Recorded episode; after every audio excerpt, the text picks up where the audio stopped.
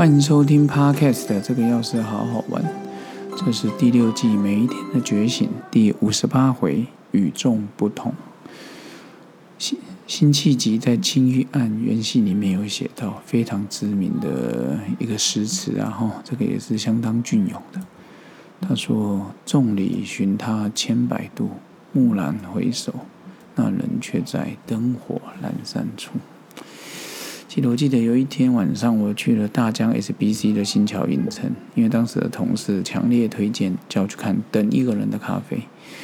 我还记得前两那时候的前呃，在去看电影的前两天，去新竹巨城的时候，还看到那个演员出席呃个映前会，不知道是映前映后会。可惜那时候我们家弟弟未满六岁购票就被挡住了，本来是可以直接在新竹巨城的，后来就是不行了，就没办法在那边看。然后再接再厉，过没几天之后就来到大江了。我跟姐姐一组，那时候等一个人的咖啡，我记得接近全满场，只有第一排，他不让人家坐，因为太近。然后我太太跟瑞瑞第二组，他们去看《蜡笔小新》电影版，整场两个人独享。这是我第一次看九把刀的电影，其实还是我们药师工会彰化药师工会柯玉斌刀霸理事长的公子。片中笑中带泪，绝无人场。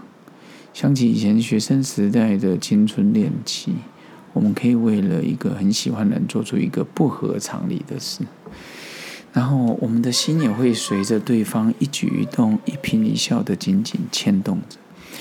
当时是无法用所谓的理智的脑袋去判断。原来陷入爱河那个情节，也像是某个程度的失去理智，这是我们失去的很开心。这样，不论是多么聪明的人，在爱情面前也会变得盲目，真的需要智慧才解得开。我相信很多人都看过《等一个人咖啡》了，但是我也不透露剧情，因为免得揭开谜底啊。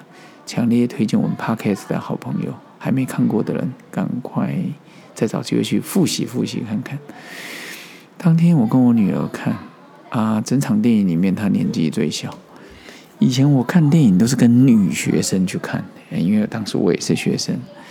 没想到会跟当时会跟女儿一起去看这个青春爱情喜剧，真的是岁月如梭啊！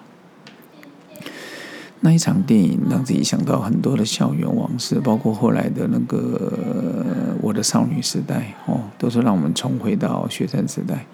想了很多过去的点点滴滴啊，哦，解开人世间种种谜团，有时候需要的不是智商，而是智慧。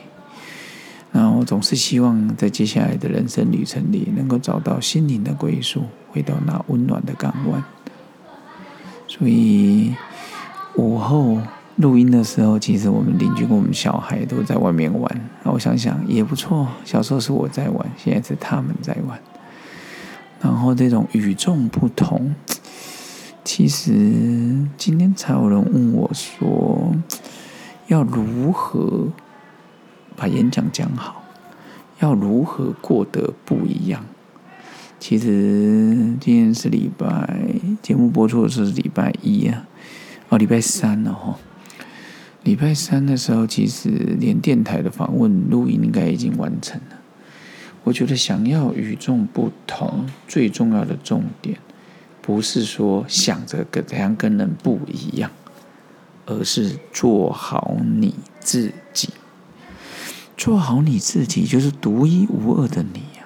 不管胖的、瘦的、肥的、美的、瘦、黑的、白的都没关系，那就是你自己，就是与众不同。你但我说不行，我喜欢邋邋遢遢，我不要说东西不修边幅，那也是你自己。可是与众不同的你，不代表人人都要买单呢。有些人看到趋之若鹜，有些人看到退避三舍，都有。